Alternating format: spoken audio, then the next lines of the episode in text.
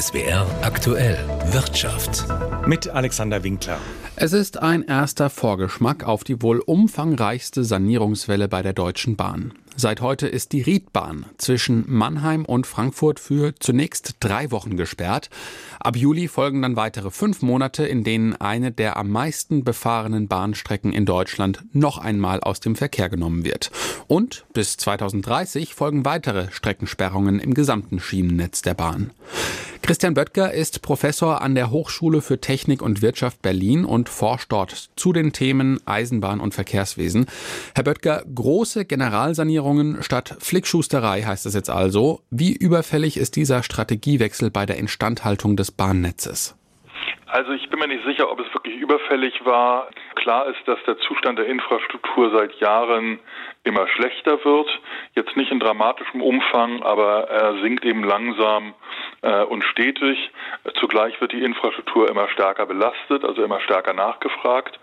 Und deswegen ist es schon notwendig, mehr zu tun. Ob es wirklich keine Alternativen gegeben hätte, da bin ich mir nicht ganz sicher, aber ähm, wie gesagt, die Fachleute sagen eben, es ging tatsächlich nicht anders und da verlasse ich mich dann erstmal auch auf deren Wort.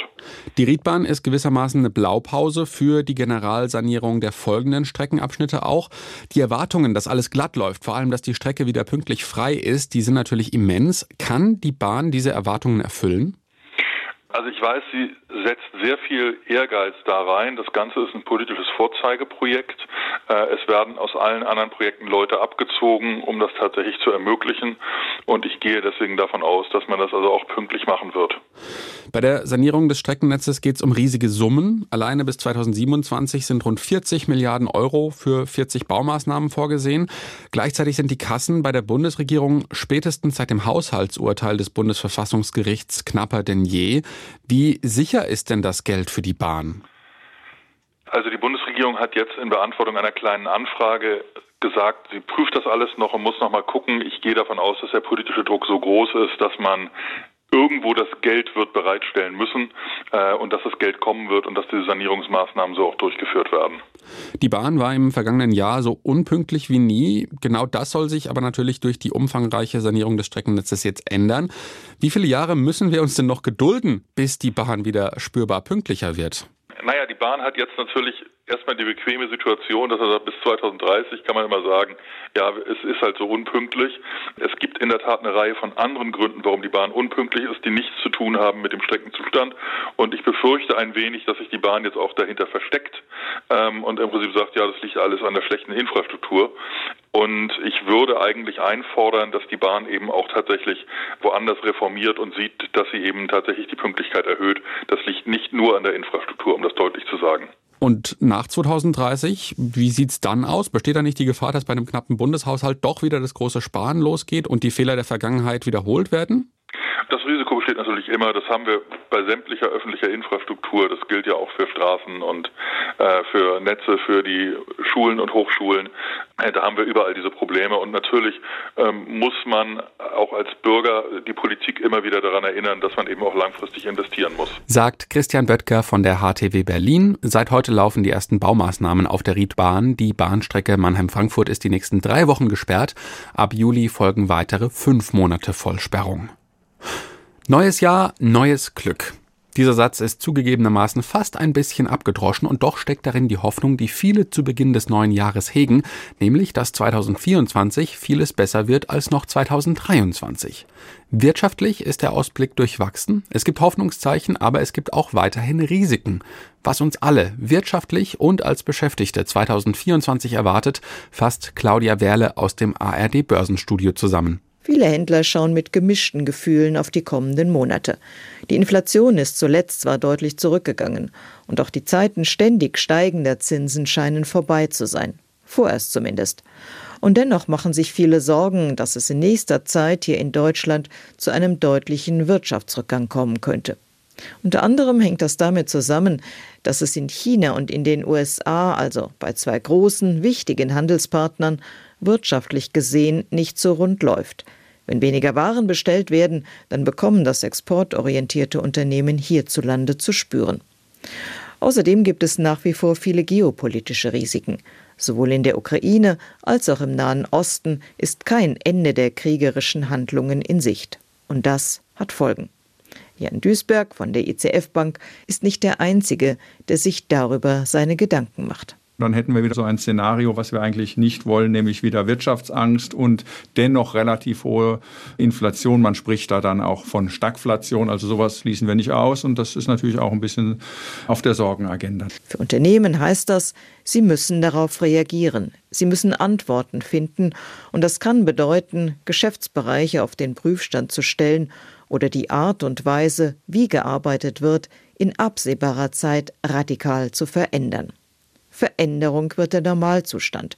Und das Problem dabei, es gibt nicht die eine Antwort auf die vielen Fragen. Viele Beschäftigte tun sich schwer damit, sich auf diese neuen Herausforderungen einzustellen, sagt die Direktorin vom Institut für Beschäftigung und Employability in Ludwigshafen, Jutta Rump. Denn das bedeutet mehr und mehr. Man muss in Teams zusammenarbeiten. Diese Teams müssen gut zusammenarbeiten. Man müsste eigentlich nach seinen Stärken und Talenten eingesetzt sein und entwickelt sein.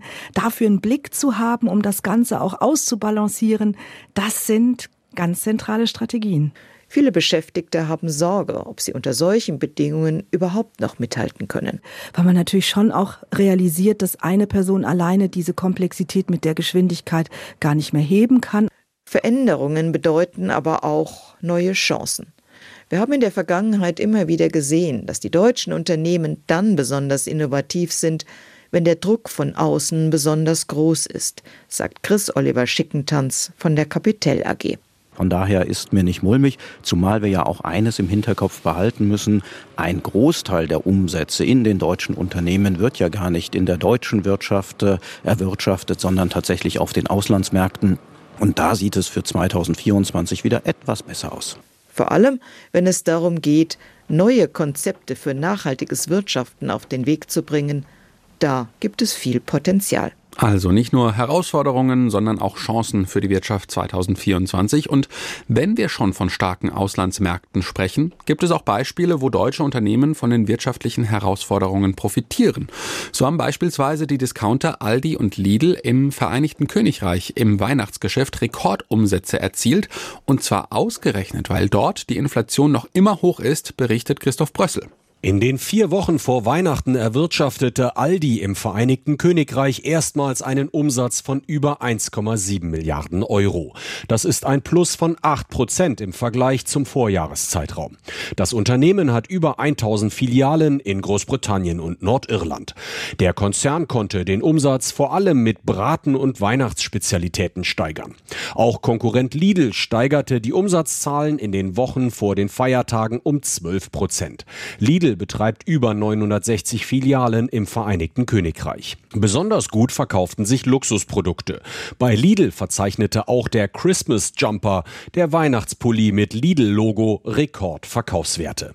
Viele Kundinnen und Kunden kauften wegen der hohen Inflation im Land bei den Discountern.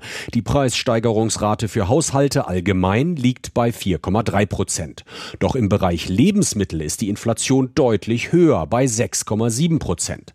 Der Handelsverband Verband British Retail Consortium teilte mit, dass die Inflationsrate bei den Lebensmitteln unter anderem wegen des harten Wettbewerbs falle, den die Discounter ausfechten.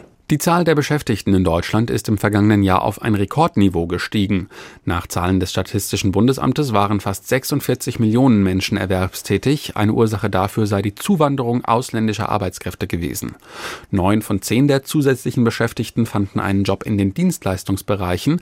Die größte Zunahme die größte Zunahme hatten, die größte Zunahme hatten dabei öffentliche Dienstleister, Erziehung und Gesundheit. Und zum Schluss der Sendung bleiben wir bei den guten Nachrichten, denn für Anlegerinnen und Anleger dürfte das Börsenjahr 2024 vielversprechend werden, besonders mit Blick auf die Dividenden. Nach Berechnungen der DK Bank wird dieses Jahr eine Rekordsumme an Dividenden ausgezahlt werden.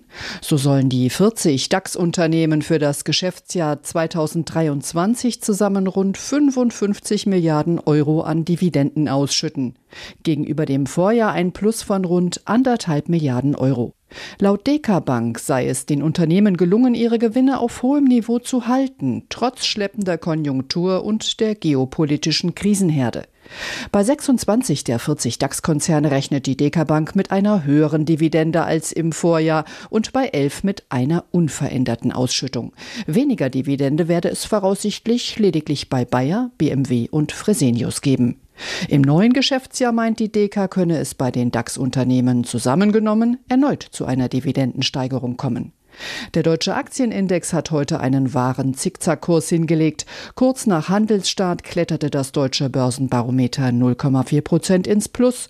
Im Tagesverlauf hat der DAX die Gewinne nicht nur abgegeben, sondern ist deutlich ins Minus gerutscht, um sich dann wieder zu erholen. Zu Handelsschluss rangierte das Börsenbarometer schließlich bei 16.769 Punkten, ein Plus von 0,1 Prozent.